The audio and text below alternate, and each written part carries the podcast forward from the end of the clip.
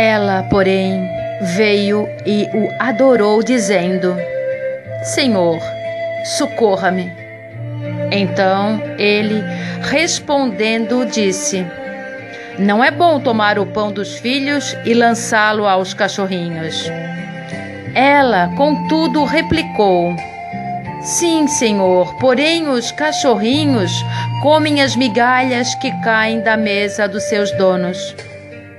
Então lhe disse Jesus: Ó oh, mulher, grande é a tua fé, faça-se contigo como queres. E desde aquele momento, sua filha ficou sã. Mateus 15, 23 a 28. A mulher cananeia, fé e humildade.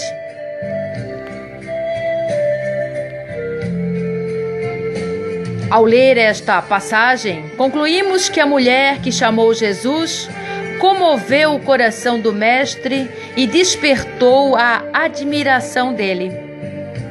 Por ser cananeia, de um povo estrangeiro e idólatra, não era bem-vinda entre os judeus, mas ela não se intimidava diante da hostilidade.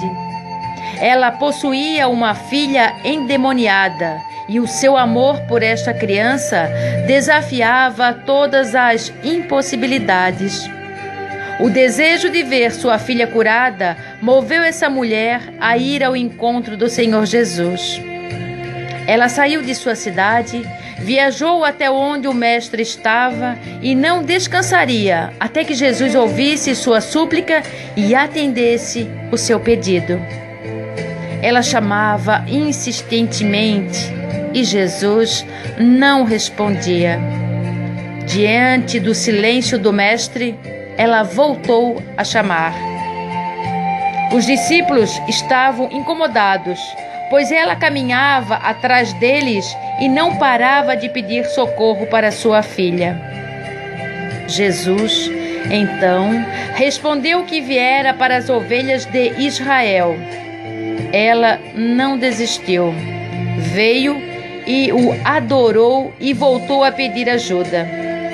Jesus disse a ela que as palavras, os milagres, a salvação, ou seja, o pão, era para os filhos judeus e não para os cachorrinhos, para idólatras.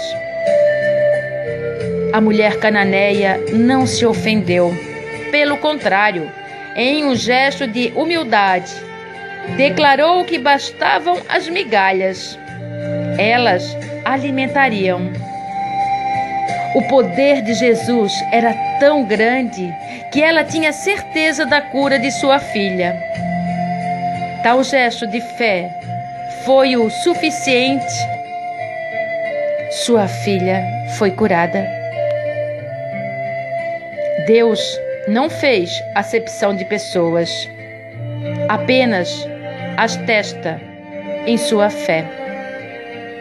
Legítima foi a fé da mulher cananeia.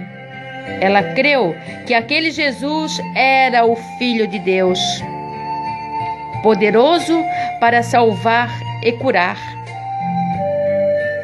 Se uma migalha de fé operou esse milagre, o que Deus não pode fazer por você?